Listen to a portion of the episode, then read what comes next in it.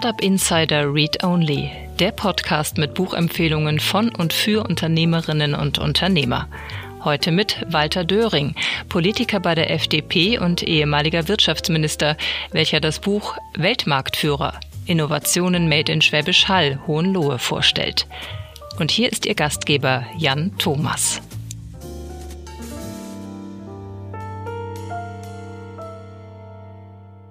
Ja, vielen Dank und herzlich willkommen zu Startup Insider Read Only. Mein Name ist Jan Thomas und wir haben heute wieder Politikprominenz zu Gast. Äh, heute ist Walter Döring unser Gesprächspartner. Er hat ein Buch geschrieben, Weltmarktführer Innovationen Made in Schwäbisch Hall Hohenlohe. Die meisten von euch werden sich jetzt fragen, wo liegt Schwäbisch Hall, Hohenlohe? Genau das werden wir gleich besprechen, aber wir werden auch besprechen, wie man auf die Idee kommt, darüber ein Buch zu schreiben, Walter Döring ist Spitzenpolitiker gewesen, äh, war Wirtschaftsminister des Landes Baden-Württemberg und stellvertretender Ministerpräsident. Das Ganze bis 2004 und seitdem ist er in die Wirtschaft gewechselt und beschäftigt sich also intensiv mit dem Thema Weltmarktführer und auch eben dem Thema Mittelstand und auch Familienunternehmen und dabei auch ganz konkret mit der Konnektierung mit Startups und genau darum geht's. Deswegen freue ich mich sehr, dass er jetzt bei uns ist. Herzlich willkommen bei uns im Podcast. Hallo Walter. Hallo, grüß dich Jan. Ganz toll. Schwäbisch Hall Hohenlohe. Ähm, vielleicht fangen wir damit mal an. Äh, wo liegt das und worüber, warum schreibt man darüber ein Buch? Also die, die von ganz weit weg sind, die finden es wahrscheinlich, wenn sie sich zwischen Stuttgart und Nürnberg mal zu orientieren versuchen, da ist das ziemlich genau in der Mitte. Wer sich noch ein bisschen besser auskennt, der kann mal Heilbronn suchen und dann ist Schwäbisch Hall nicht mehr weit davon entfernt. Mhm.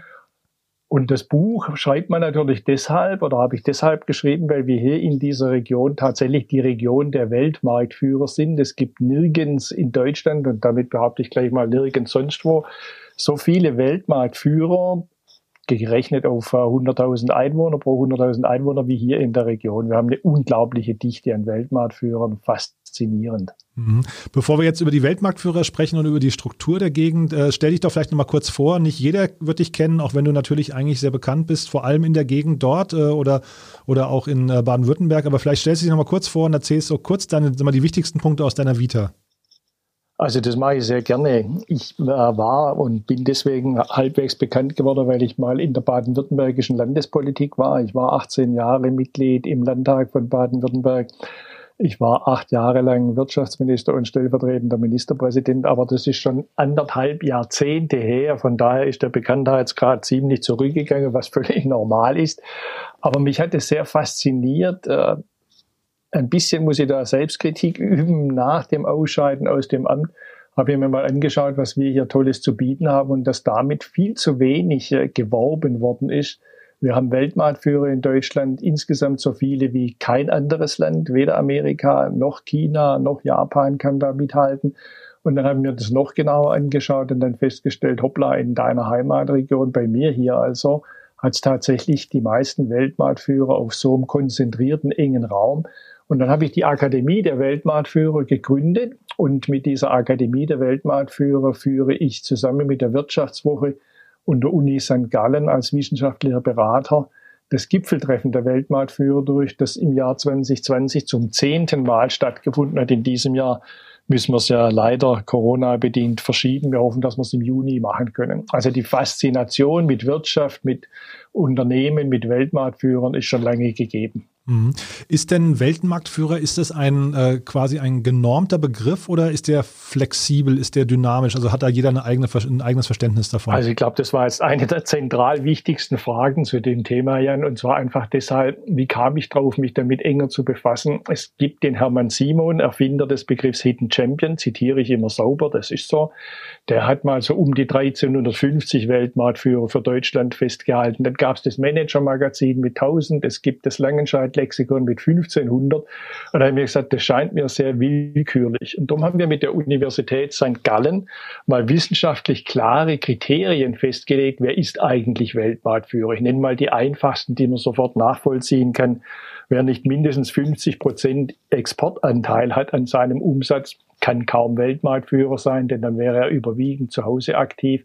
Er muss bezüglich seiner Leistung, ob im produzierenden oder anderen Bereich, auf einem, zwei Kontinenten äh, führend sein. Er muss also schon eine sehr klare Stellung haben. Und jetzt ist das Interessante daran, dass wir von diesen 1350 von Simon, 1500 von Langenscheidt-Lexikon mit diesen klaren wissenschaftlichen Definitionen bei knapp 600 gelandet sind. Mhm eine sehr realistische Zahl und spannend dabei, niemand, der nicht mehr als Weltmarktführer genannt wurde, also keiner aus dem Langenscheid oder dem Hermann Simon hat gesagt, halt mal, warum bin ich nicht mehr dabei, sondern im Gegenteil. Es kamen Meldungen bei uns an, die gesagt haben, endlich wird mal klar definiert, wer Weltmarktführer ist und man kann sie nicht einfach Weltmarktführer nennen, weil man sich gut und wichtig findet. Mhm.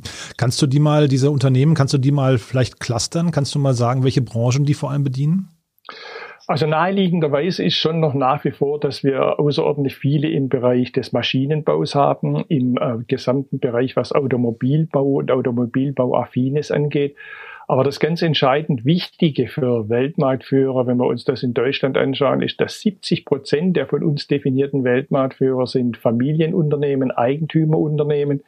70 Prozent von diesen Unternehmen sind mittelständisch strukturiert und nochmal 70 Prozent leicht zu merken sind in der sogenannten Provinz, also auch hier in meiner Heimatregion.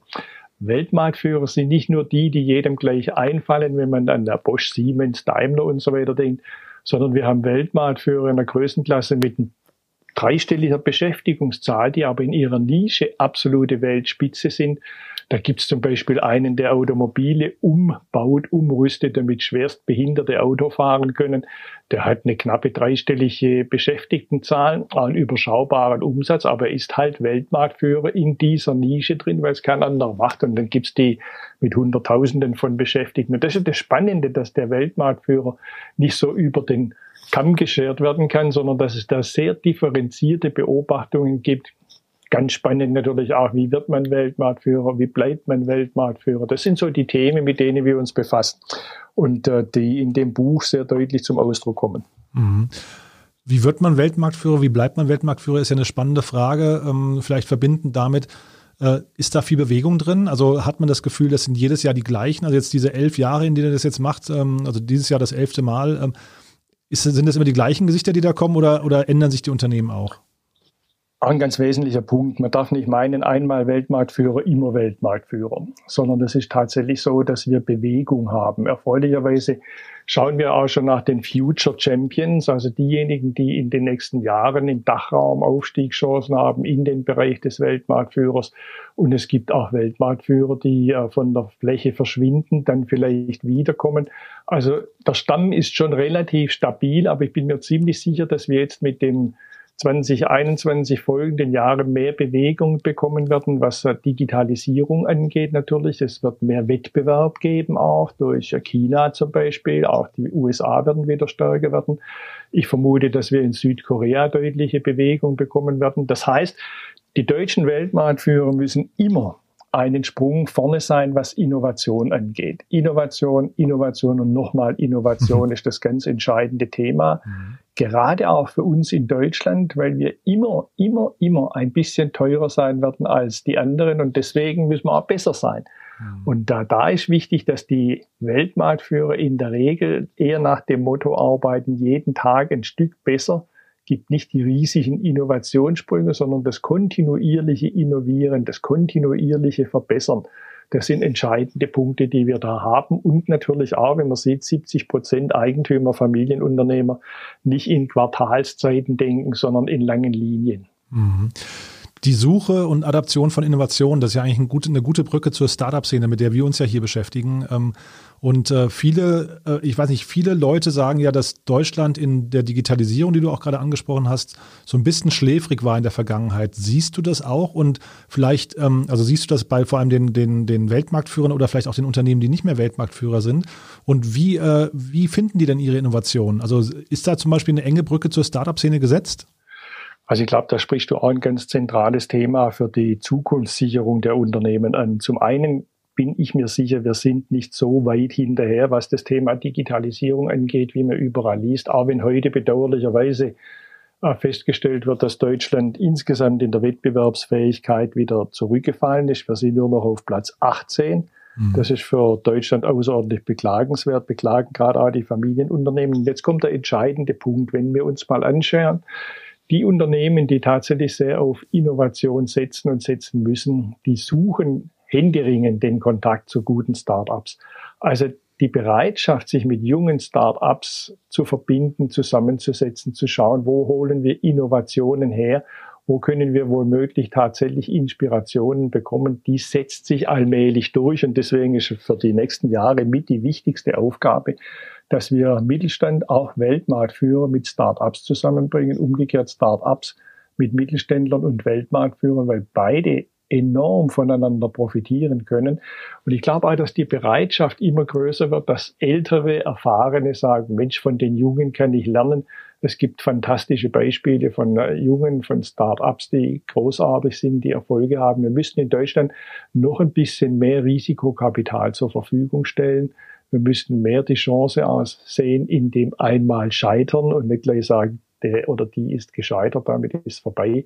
Aber ein zentrales Thema, äh, Jan, wie du zu Recht ansprichst, ist tatsächlich Zusammenarbeit mit Start-ups, damit Innovationen schneller kommen, damit die Innovationssuche breiter aufgestellt ist und damit es voneinander profitieren noch besser funktioniert und wir das Know-how der deutschen Start-ups, der Dachraum-Startups bei uns halten und die nicht alle meinen, sie müssten nach Amerika oder Israel, um dort ihre Chancen zu, zu realisieren. Mhm.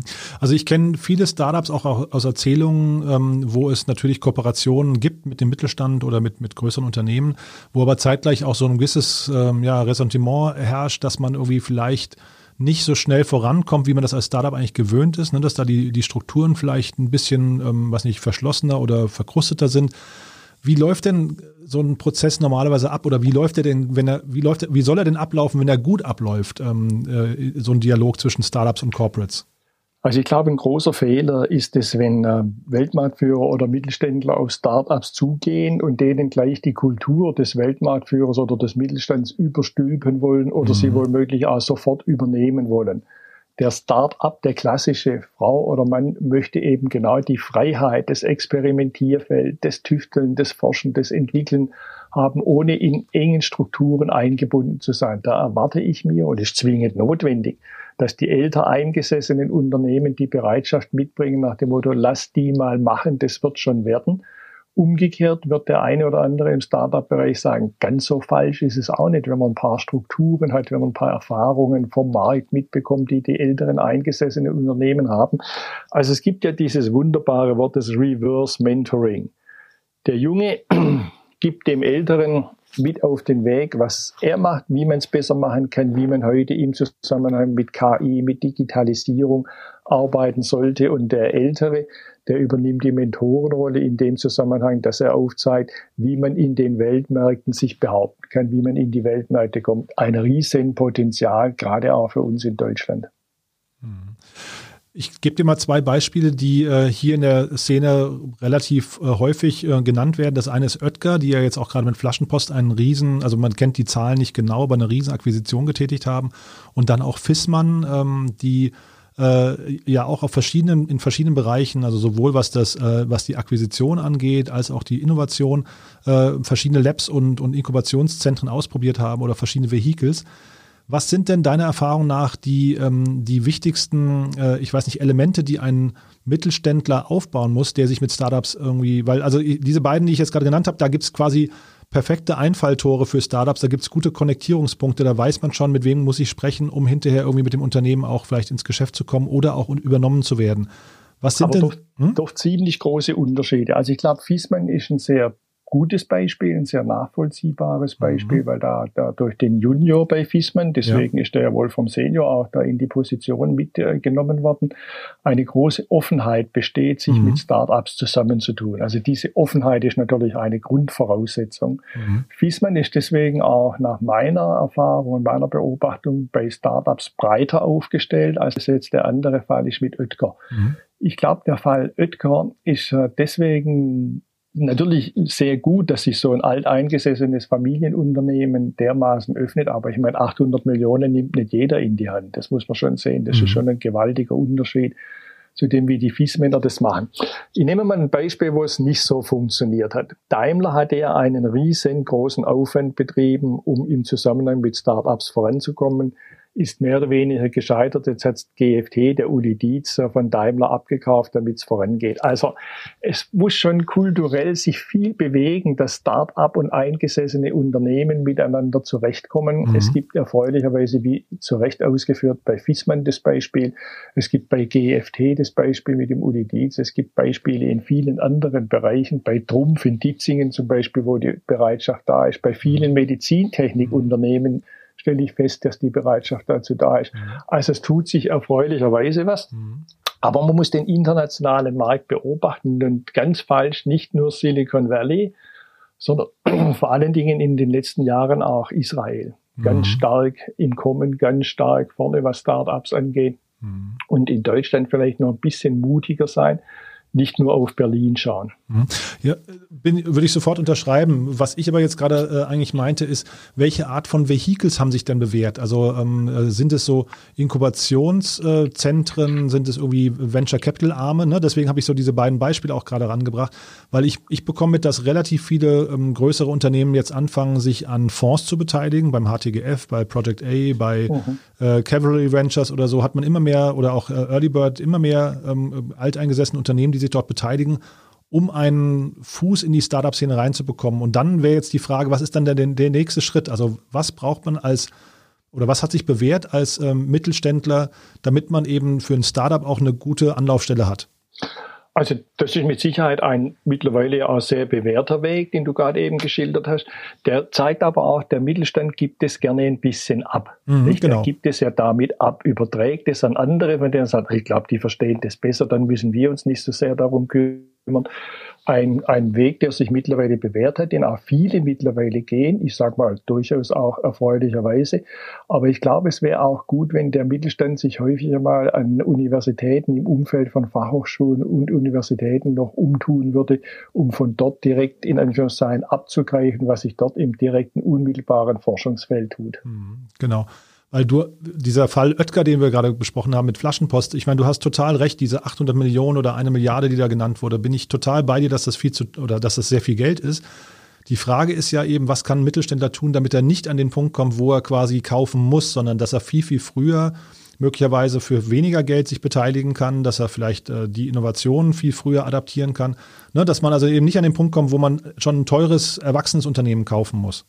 Also das, was, was wir beide ja gerade eben auch gesagt haben, also ich würde schon mehr in das Umfeld von Hochschulen, Fachhochschulen mhm. vor allen Dingen gehen. Es gibt dort oder die TUM in München, die hervorragend in dem Bereich aufgestellt mhm, ist. Stimmt. Und da schauen, was man dort unmittelbar direkt auch mal abgreifen kann, wo man eben in der absoluten Pre-Seed-Phase wohl möglich schon einsteigen und unterstützen können, eben nicht erst bei einem, der schon im dreistelligen Millionenbereich sitzt, wenn er äh, übernommen werden soll. Also noch viel früher reingehen und zum anderen natürlich auch durchaus mal auf äh, Plattformen gehen, wie Sales Up zum Beispiel, die ja nun mal eindeutig anbieten, Zusammenarbeit, Mittelstand und äh, Startups.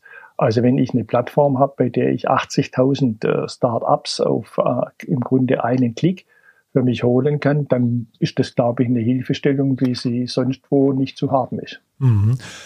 Kennst du, also ich, die, die TUM hat wirklich einen sehr, sehr guten Ruf und die machen auch, glaube ich, sehr, sehr viel. Ähm, äh, wenn jetzt ein Unternehmen sich irgendwie aufstellen möchte, kannst du, gibt es eine Faustformel vielleicht für das Budget, was man im Jahr einplanen muss? Äh, was nicht bemessen, vielleicht am Umsatz, an der Umsatzgröße oder so, wenn man also sich mit Startups machen, connecten möchte? Ne? Wir, wir machen ja die Erfahrung, dass wir bei den wirklich sehr erfolgreichen Unternehmen, bei den mittelständischen, bei den Weltmarktführern bezüglich F&E-Anteil am Umsatz in der Nähe von 10 Prozent und sogar drüber sind. Mhm. Das zeigt ein äh, gewaltiges äh, Potenzial natürlich, was jetzt die finanziellen Mittel angeht.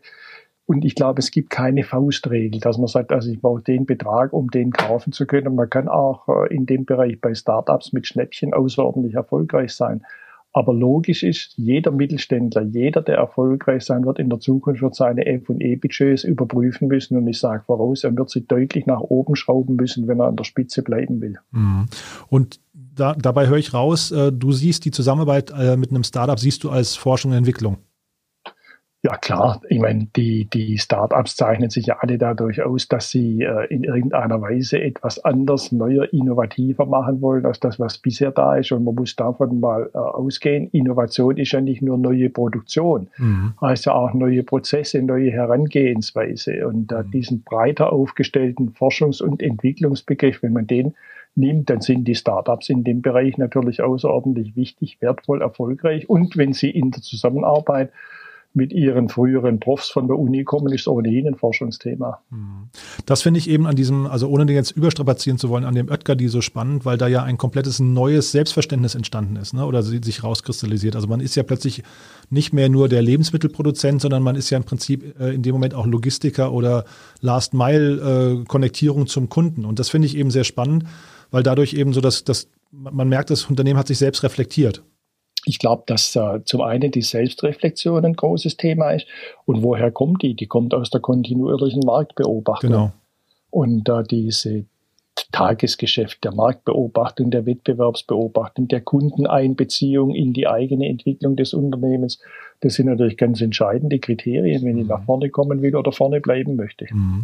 Dann lass uns jetzt nochmal über dein Buch sprechen. Also ähm, du musst mir jetzt einmal diese Region noch erklären. Äh, also äh, du hast ja, also zum einen beobachtet ihr ja die gesamten Weltmarktführer, jetzt hast du dich aber auf, auf diese eine Region spezialisiert, natürlich, weil du da auch, äh, sag mal, verbunden bist.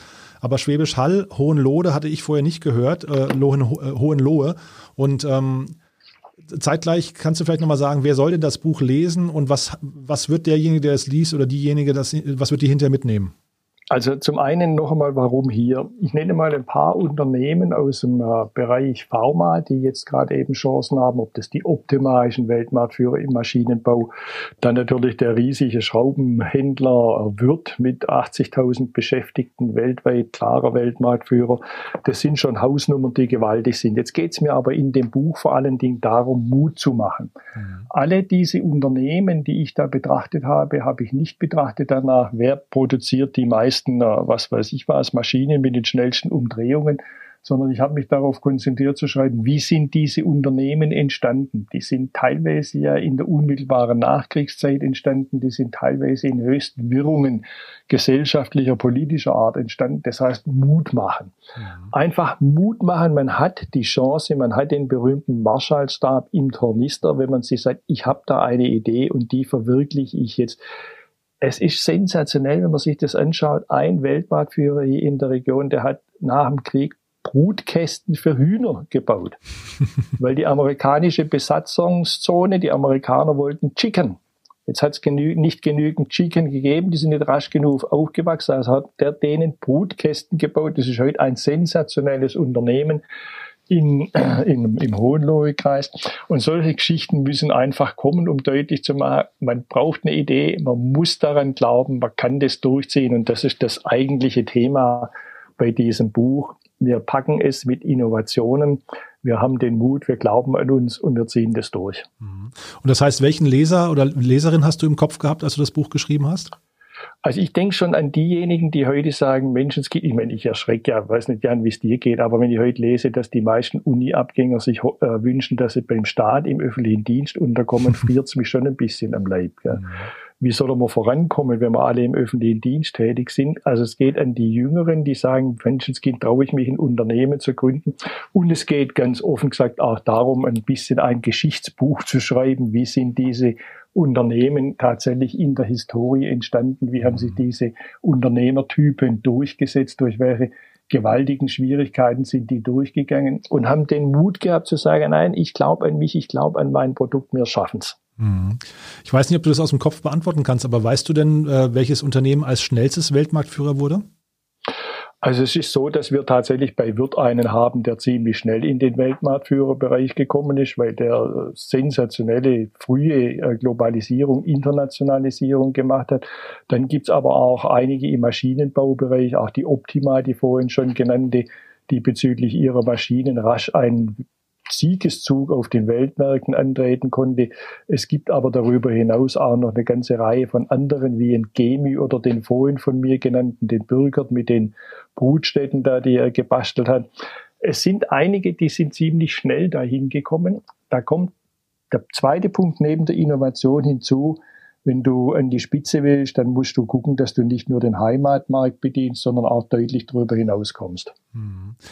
Und wenn sich jetzt ein Startup ähm, bei euch melden möchte, möchte irgendwie ähm, einen Kontaktpunkt finden und vielleicht auch bei eurem nächsten Weltmarktführertreffen dabei sein, ich weiß gar nicht, das ist wahrscheinlich ein sehr, ein sehr elitärer, geschlossener Kreis. Ne? Äh, ich glaube, im Juni geht es weiter, ne? Richtig? Ja, im Juni. Nein, aber also es ist so, das sind die Top-Leute aus Wirtschaft, Wissenschaft und Politik.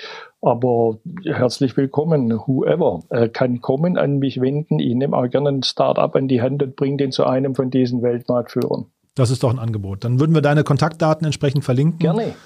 Ja. Haben, haben wir aus deiner Sicht was Wichtiges vergessen, Walter?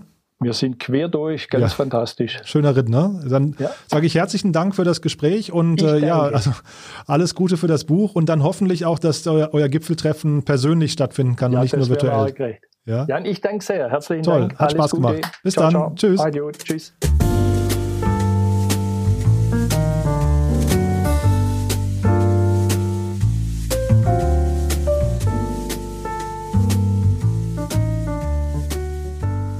Weltmarktführer. Innovationen made in Schwäbisch Hall, Hohenlohe von Walter Döring umfasst 300 Seiten und ist als Softcover für 38 Euro im lokalen Buchhandel oder auf www.molino-verlag.de erhältlich.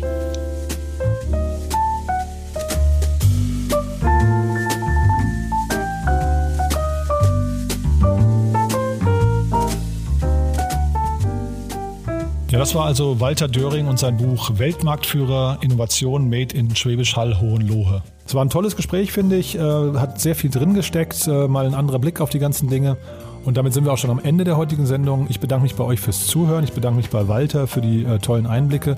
Ja, und vielleicht nochmal ein kurzer Hinweis in eigener Sache. Ab morgen startet unser täglicher Nachrichtenpodcast. Also jetzt quasi eine Premierenankündigung.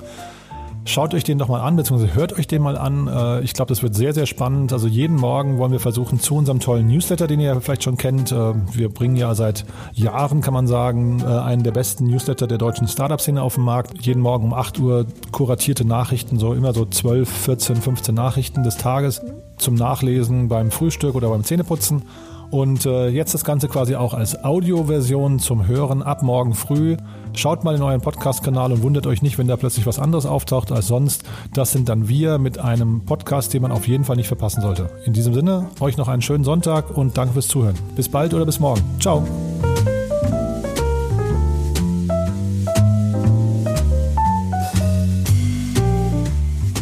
Wir verlosen fünf Exemplare des Buches Weltmarktführer Innovationen Made in Schwäbisch Hall Hohenlohe von Walter Döring.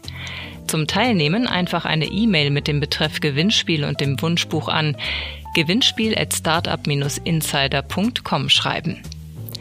Das war die zwölfte Folge von Startup Insider Read Only, dem Podcast mit Buchempfehlungen von und für Unternehmerinnen und Unternehmer. Nächste Woche zu Gast Sven Plöger, Diplom-Meteorologe und Fernsehmoderator, welcher das Buch Zieht euch warm an, es wird heiß vorstellt. Alle weiteren Informationen zu diesem und allen weiteren Podcasts von Startup Insider erhält man auf www.startupinsider.de.